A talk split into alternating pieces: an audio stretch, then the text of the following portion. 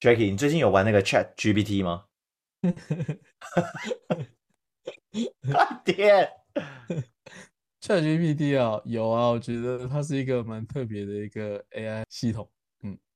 那你自己当初使用它的想法跟感受是什么？嗯，其实我蛮忧心，就是它对我们的经济冲击吧的方面吧。然后我会觉得它是一个很对我们人类而言是一个非常非常便利的一个呃工具。然后我觉得它可以取代很多可能像是影视媒体啊，或是一些文案写作啊，然后很多医学上面它也可以做使用。其实我觉得它非常非常多方面的工作，它都可以慢慢进而去当做我们一个呃可以非常简单节节省我们工作上面时间的一个工具。对，嗯，那但是但是哎，可能有些人对 AI 还是没有怎么了解，那不如我们先来介绍一下 AI 到底是什么好了。OK，AI 的科技的未来就是人工智慧，它就是 AI 这个东西叫做人工智慧，然后在在指就是机器中模拟人类智慧，并使其像人类一样思考工作。AI 概念是自来自于二十世纪五十年代以来一直存在，但直到最近几年，它才在各个行业中开始被有开始有取得重大的进展。今天 AI 是全球许多个人和组织热议的话题。本文将探讨 AI 对我们社会产生的影响，以及它带来的潜在利益和挑战。然后 AI 它的好处是，AI 是一个能够自动化例行的工作，这样可以使人们专注于更复杂和有创意的任务。AI 可以使分析大量的数据，并识别出人们可以忽略的模式，这使得它成为企业和政府机构的宝贵工具。此外，AI 可以用于医疗保健，以及更准确的诊断疾病和推荐治疗方法，优于人类。再来换你了。但但也不得就是讲什么 AI 的挑战。虽然 AI 有许多好处，但也带来了一些挑战。其中一个重要的问题，主要是由于主呃自动化而可能失去的工作机会。随着 AI 接管例行工作，许多人可能会失业，这可能导致经济的不稳定。另一个挑战是 AI 的伦理影响，例如我们要如何确保 AI 以公平和无偏见的方式使用？我们要如何防止其被用于伤害人类？AI 的未来尽管存在的很多的挑战，但 AI 的未来看起来还是很光明的。许多专家预测，AI 在医疗保健、金融和运输等等的行业会引起革命，它会将越来越多融入我们的日常生活中。智能居家、自驾车和虚拟助手等将会变得更加普遍。然而，随着 AI 变得更加先进，我们必须解决它所面临的挑战，确保它能造福整个社会的方式使用。总结，AI 有可能以我们无法想象的方式来改变世界。尽管存在的挑战，但 AI 的利益远大于风险。随着我们发，我们继续发展和 AI 融入我们的社会，我们必须确保它在伦理上的使用，并造福所有人。这样，我们可以为自己的未来的世代创造一个更光明的未来。嗯，这个是 Chat GPT 它帮我们写的，就是 AI 的一些，呃，你是怎样问 AI 啊？我说，可以帮我介绍一下 AI 是什么吗？然后以及介绍它的优劣处跟它的未来发展，嗯，然后最后还有总结。哦，这样子你花了多久的时间 哦，我你说我打这个字吗？打这个字十秒，啊？他读他他分析出来了的时间呢？三十秒以内，啊好快哦，我整个傻眼。我觉得蛮 shock 的是这个，我我觉得 AI 刚出来的时候我很 shock，就是哎，我们人类已经走到这一步了。然后当下其实我蛮忧心，就是我们之后工作上面的改变啊，然后我们要如何去适应这一件事情。然后我我我蛮担心，就是这个世界上会不会因为 AI 上面会导致很多人很多人的失业？我知道可能也会有创造一些工作出来，没错。但是我觉得我反而比较有点担心这上面，就像刚刚这一篇上面有讲，就是 AI 对我们，它可能就是我们如何确保 AI 是公平，然后没有办法偏见的去使用，然后它会不会被拿来伤害我们人类？因为我觉得它现在还是一个很 open，大家都可以去使用。那它会不会后面会有一些对我们人类的影响？就有人拿可能 maybe 拿它来做干坏事啊，或是叫他帮我们写，叫他帮我写一个程式，说，哎，我要把我要把这个人的个资全部收集起来。我觉得这也是有办法，可 maybe 之后可以去做。一定会有人不孝人士慢慢会去用这些呃手段去做这些这些事情。那我会在想说，哎，AI 对我们来说是真的有这么好吗？对，嗯。那你觉得 AI 会取代的工作类型大概是哪些？列举几个。AI 哦，我觉得很多作家应该就掰了吧。作家会掰，嗯哼。然后可能程序员吧，因为我之前我之前有拿它来写一些程式，然后它全部都是 correct，就是全部都是正确，然后我我完全没有找没有办法找出呃它的错误。跟我们人类写，就是我们自己我自己在打的话，可能 maybe 还会有一些错误跑出来，但是。它完全是百分之百正确，然后它可以让你可以让它操作的，我觉得它操作的让我觉得，我会觉觉得，哎，我的工作是不是之后也不用那么麻烦？没错，但是我会觉得，哎，如果以后老板会不会自己会，就是这个老板可能他自己就会了这件事情，他是不是就可以慢慢把我取代掉？对，其实我觉得是对我而言，我是蛮，嗯，既担心又兴奋的这个工作。就是 AI 这一件事情，嗯。嗯，确实，我觉得 AI 它一定会取代我们的工作的很大一部分的环境，就很像是当初呃，我们往前推的话，就是从以前的科技革命，然后再往前推，就是以前的工业革命，它都对我们的人生，然后对于很多人产生出可能像失业的东西，但同时，它像你所讲的嘛，它也创造了很多工作机会，所以其实当初我在看到这东西的发展。然后我的第一个想法是，哎，他这个东西真的还蛮厉害的。那但下一个想法是，这东西一定有办法去从中去创造它的一些商业模式或者是价值，这就是它的优势。所以我在一直在想说，到底可以去怎样去让我们是得利者？因为其实说实在话，不会有任何一个人因为这个 AI 诞生之后，他就一定一辈子都没工作，他还是会有工作，只是工作的性质会改变。就像以前的 eTake 的那些售票员，他当初因为 eTake 的诞生，他们失业了。但是时间拉到现在，我相信有将近八成以上的售票员都一定找到了一份工作。所以随着科技的演变，这个是必然的趋势。但也不用去过度的担心说，哎，大家是不是都一定会有很多人失业等等等？而不会。最少，假如是我是那个得利者的话，我就会让那些人要为我做事。所以。我不会让这些人失业，因为他们也有办法提供价值给我，这才是我要的东西啊。对啊，其实我觉得，嗯，我觉得，我觉得 AI 的模型，就算它在某一个方面它非常非常优秀，但我其实我觉得，许很多工作啦，我们还是需要人类的一些情感跟人情味啊。就例如客户服务啊、销售啊、医疗保健之类，或是艺术教育等。虽然我听说 ChatGPT 也可以画画，就吴淡如那个事件嘛。呃，对，然后就是它有等等等等，就是可是但我觉得 AI 语言它终究还是缺乏一些情感跟人情味上面，它是没有办法可以这么这么简单的取代我们人类的。但我觉得语言模型这个东西也会创造许多的工作跟那一些职业的机会，就 maybe 像是 AI 语言模型，它可以开发。然后我们可以去做它维护数据或解读上面，然后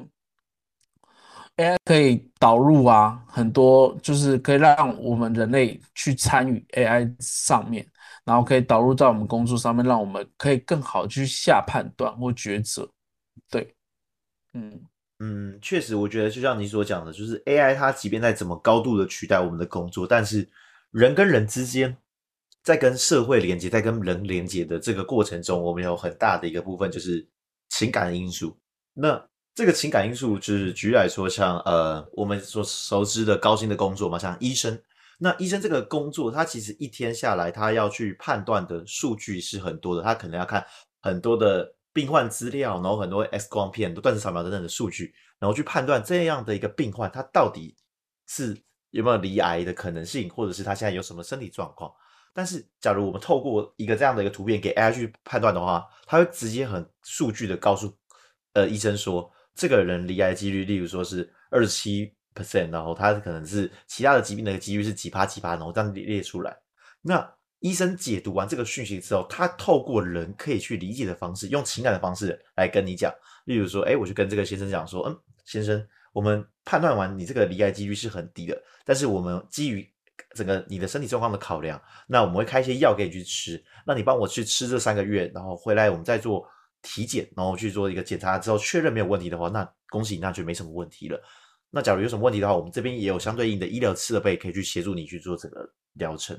那这样的话，我相信病患得知这件事情，他会觉得，哎，我并不是接触到一个冷冰冰的机器嘛。因为你想要跟我讲说我就是几 percent 会得癌症，然后几 percent 会死掉的话，那那那那。人人很难过，因为没有情感的部分，我就是需要有情感的嘛。啊，医生就可能会变得比较有点像是呃缓和的那个调和剂的感觉，让人跟人之间的连接多了一点温度。其实我觉得，就像刚刚我们在念那个 AI 自己帮我们答那一些，就是 AI 自己的那一些那个简介上面，其实我觉得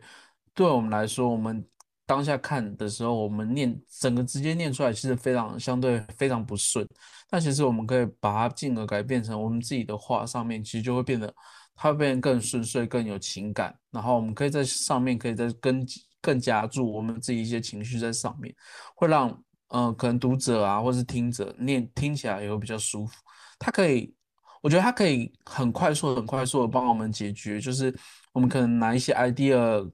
匮乏的时候啊，或是我哪一些架构需要他帮我架构的时候，他可以帮我们做一些分析，然后让我们理解，然后我们再透过我们的语言跟我们的温暖上面，可以去把它讲出来。其实我觉得会会让，就是这个工作，这个这个对我们而言，对我们 p a c k a g e 上面，我觉得好像也是还不错的一个工具。嗯嗯，我觉得在在呃，大家假如可我我没有那么直接感觉到，就是 AI 它。它的一个未来趋势，或者是等等的东西的话，我觉得大家可以去看那个《星际效应》，因为我觉得那个超棒。就是你有看过《星际效应》吗？没有，是什么东西？非常值得一看的一个神作，这是诺兰导演拍的电影。诺兰导演也拍很多很经典作作品，就是《星际效应》是其中一个，然后再就是那个《全面启动》，这也是他的作品。然后跟《天能》也是他的作品，还有《记忆拼图》啊这些很经典作品。那那时候呢，A A I 的一个机器人，那时候他就呃，就是主角问说 A I 说，哎，你你到底对于我们而言是多少的诚实？然后详细数字我真的忘记，但是我觉得很惊人的是，它并不是百分之百诚实。但那个百分不是百分之百诚实的时候，那时候我我第一个想法是，确实 A I 无法对人类百分之百诚实，因为人类根本无法承受这个百分之百诚实。哦，所以 AI 是没有办法，AI 是可以骗人的哦。那个应该说，那个电影它是设计说它要有一点点就是骗人的部分，但是这个骗人的部分，它又回归到了那个呃机器人三原则，就是二十世纪有一个非常经典的一个小说家，他叫做呃菲西摩 艾西摩菲这个这个作这个作家，那他当初就写说，哎，其实机器人应该有一个三大原则，第一大原则就是。机器人不得伤害人类，或是袖手旁观，坐视人类受到伤害。那第二个原则就是，除非第呃除除非违反第一原则，那不然的话，机器人得要百分之百服从人类的命令。然后第三原则是在不违背第一跟第二原则的状况下，机器人得保护自己。那其实这个就跟 AI 的概念是要很像，就是他知道这样可以让你是安全的，那他会说谎，那这样才是。人类有办法接受的 AI，因为人类无法接受百分之百的诚实的人。就举例来说，有个诚实百分之百诚实的人，他想要什么就直接跟你讲话，你可以接受这样的人吗？不能。对，因为多数人应该会觉得这个人就是讲话没有脑袋这样之类，不会修饰一下，太直接了。对，所以其实 AI 它的运行的过程中，它应该其实也会比较偏向这样，就是它讲真的要真的很接近人类的话，它一定会存在一个东西，就是一定程度的说谎。但嗯这个说谎以科技的进程上面，它不可以去是伤害人类，它绝对不能伤害人类。但是这个都这个这个进程是要属于保护人类，最少也要保护多数的人类，这才有办法让地球这个东西继续运行下去。因为有有人类的一个维护跟设计，AI 才有办法去永续的一个价值，不然它在这个世界上，难道它就顾这个地球，然后人类都去死吗？嗯应该不太可能。那我觉得现在 ChatGPT 它其实还是我们人类还是要非常非常的对它要很多的监督跟那些调整，确保嗯它之后产生的结果对我们来说是准确跟有效的，然后嗯也要更符合我们一些伦理规范。可是我觉得这样子是不是就要在 AI 上面定一下很多规则，或者它其实不啊能这么 open 吗？因为我觉得现在现在对我来说，我自己看啊，ChatGPT 它给我的感觉，虽然大家虽然大家都会觉得，诶，它很好用，很好用，很好用，没错，但是它会不会对我们而言是，就是太 open 之后，会不会之后产生很多，就像我刚刚讲说，它可能可以编写哪一些程式，可以去骗钱什么有的没的，这些会不会慢慢衍生出来？那我们是不是有一些，就是政府他们会不会有，应该也要有一些方式可以去局限于这一件事情，而不是让，我觉得现在有点像是把这个这个果实，哎，这个种子就是发散到全世界，让大家去使用它，但是好像没有一个特别的规范，会不会嗯。挺恐怖的？嗯。其实这个这个呃，这当然是有一部分是我自己加想，加上我觉得对于人类的科技的想法，我做了一个小小的一个嗯猜想，就是其实我觉得，呃，创造人类的人，或是我们创造 AI 这群人，他们一定会设下了一些条件，给予就是他创造的东西，但是他要他创造的东西以高速的运行来去运作，这是必然的。因为我要知道，例如说 AI 可以高速运行，然后我，然后我，但是我可以给它设下了一个框，一个框，但是它在这个框可以无限的串，然后踹出一个结论之后，我就知道哦，我可以把这个结果拉到人类的世界。嗯所以创造人创造人类的人，其实也做一样的事情，他让人在一个有限的环境里面，尽可能高速的运转，而且这个在以呃爱因斯坦相对论就是确实这样，它是用时间的速度来去让它高速的运转，然后把这个结论的果实带回到他要的世界。嗯哼就是这是我个人的想法，所以 AI 本来就应该高速运转，但是我们只要给它以足够的框架就好了。框架定完，它就应该要无止境的乱膨胀，然后我们才能得到我们最要的果果实。这是 AI 发明 AI，我觉得都可以，因为 AI 发明 AI，但 AI 一定要去限制 AI，这样才能一层扣一层，然后这个是故意去扣住的，然后才能知道。例如说，我们现在让 AI 去做一些判断，然后它就会告诉我说，人类的文明要如何发展才有办法最永续的发展。然后甚至可以问他一些很有趣的东西啊，像那时候我就问他说：“哎，为什么有些人会不愿意成长？”哎，那时候 AI 也给我了一些答案，然后我觉得很有意思。很有意思的是，因为我确实观察到有些人确实有这样的特质，然后也符合我在看的一些书籍所提供提供的一些答案。但很庆幸的是，这个这个看他列举的那些条件，其实我基本上是没有的，所以我觉得我蛮庆幸，他也去复验我们的人生。我透过 AI 去复验我的人生，知道我现在的思维跟想法，跟我运行的人生是否是在我要的道路之上。嗯对对对，我觉得这个才是 AI 它可以体现的价值，这也是一种优势。所以重要的是，大家是否可以去掌握这一个嗯好的工具。因为认真讲，任何的工具诞生，大家都必有存在性。但是，只要你可以善用的话，你必定会在从中得到更大的获利。嗯。嗯，对啊，所以其实我觉得，其实我做一个小结论好，就是我自己觉得 AI 这件事情对我而言，虽然我自己忧心，我自己会忧心，但我很也很期待，也很兴奋，这一个事情会带我们带给我们人类，呃的冲击是多大多大的，而且可我看到的是非常非常多的可能性，我会觉得嗯。工具，它会让我们非常方便，然后可以让我们有更多更多时间去面对自己，会也也会让我们更多的时间去